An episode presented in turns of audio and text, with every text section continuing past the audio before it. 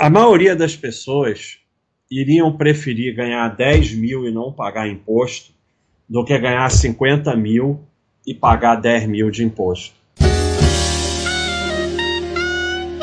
Vou passar o facão. Então, a gente fala muito em não vender, né? Apenas não gerar patrimônio, não vender, só ir acumulando. Eu não vendo, apenas troco de posição. Ontem mesmo eu troquei Fleury por Grendene.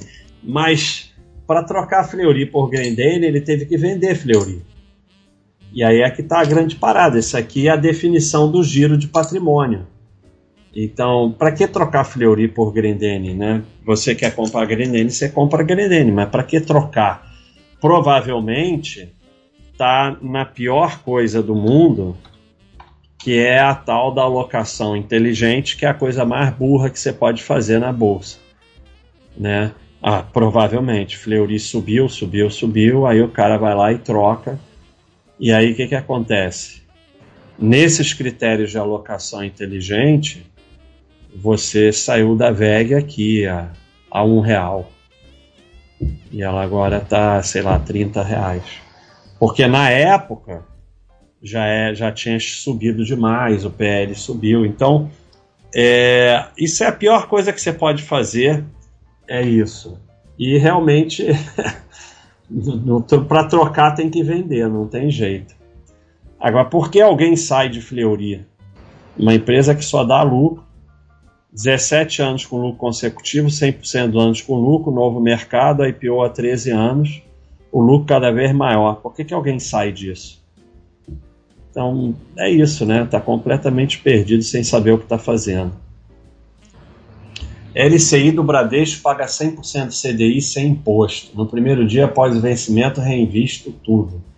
Entendo a lógica do Baster, mas é muito radical. É, mas o problema é esse, vence, né? A maioria das pessoas iriam preferir ganhar 10 mil e não pagar imposto do que ganhar 50 mil e pagar 10 mil de imposto. É, é uma obsessão com isso. É claro que é melhor você pagar o, o mínimo de imposto possível dentro da lei.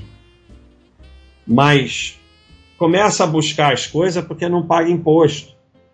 E aí termina em roubada, porque você não. Na verdade, o ideal é você pagar cada vez mais imposto. Elon Musk pagou um bilhão de imposto. Grande problema.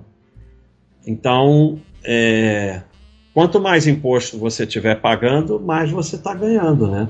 Então, ah, eu queria era pagar um milhão de imposto por mês, eu estaria milionário.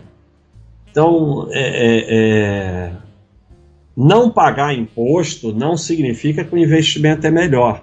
E o governo, nem o banco, nem ninguém faz caridade para você. Né? Como a maluquice da, da PGBL, ah, não paga imposto, sei lá o quê não pagar imposto não quer dizer absolutamente nada. E tem alguma coisa por trás, porque o governo não faz caridade nem bondade. Então, se não paga imposto, você paga outra coisa.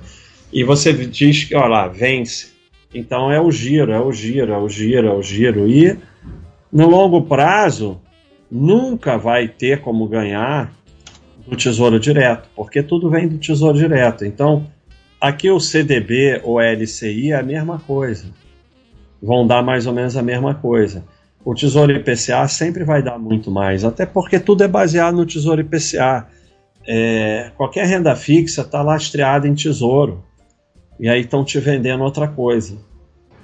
Por que o banco financia seu imóvel para receber três ou quatro vezes depois de 30 anos, já que um simples CDB de 0,7% ao mês rende 17 vezes no mesmo 30 anos. O financiamento imobiliário não seria um péssimo investimento para o banco? É, tá faltando entender risco-retorno, né? Financiamento, é, ele ganha um absurdo com praticamente zero risco, e qualquer erro o imóvel volta para ele. E às vezes volta e a pessoa ainda tem que ficar pagando, ainda fica devendo. Então, são esses dois gráficos, né? O banco cobra primeiro os juros, né, a parte dele, depois aos poucos você vai amortizando o imóvel, né? Teve um, um, um, uma postagem na Baixa.com, o cara falando do amigo que pegou 198 mil em financiamento, pagou, sei lá, 204 mil e está devendo 191 mil. Caiu nessas enganações de parar o financiamento, não sei o que que teve, e aí só piora. Então ele cobra os juros primeiro e em torno de 40% fica inadimplente, ele pega o imóvel de volta. Então, é, ganhar 3, 4, 5 vezes em, com zero risco é um espetáculo, né? E ele ganha muito mais do que isso, porque você está considerando o que deu tudo certo, né? Você está se esquecendo dos que param de pagar e só pagaram juros, ou seja, vai, vai perder tudo que pagou e ficar sem o imóvel. Quanto que o, o banco ganha nesses casos? Ele ganha um absurdo, porque ele pega o imóvel de volta e ainda fica com dinheiro. Se você pegar que é 30%, 40% acontece isso, tem alguns que perdem o imóvel, perdem o que pagou e ainda ficam devendo.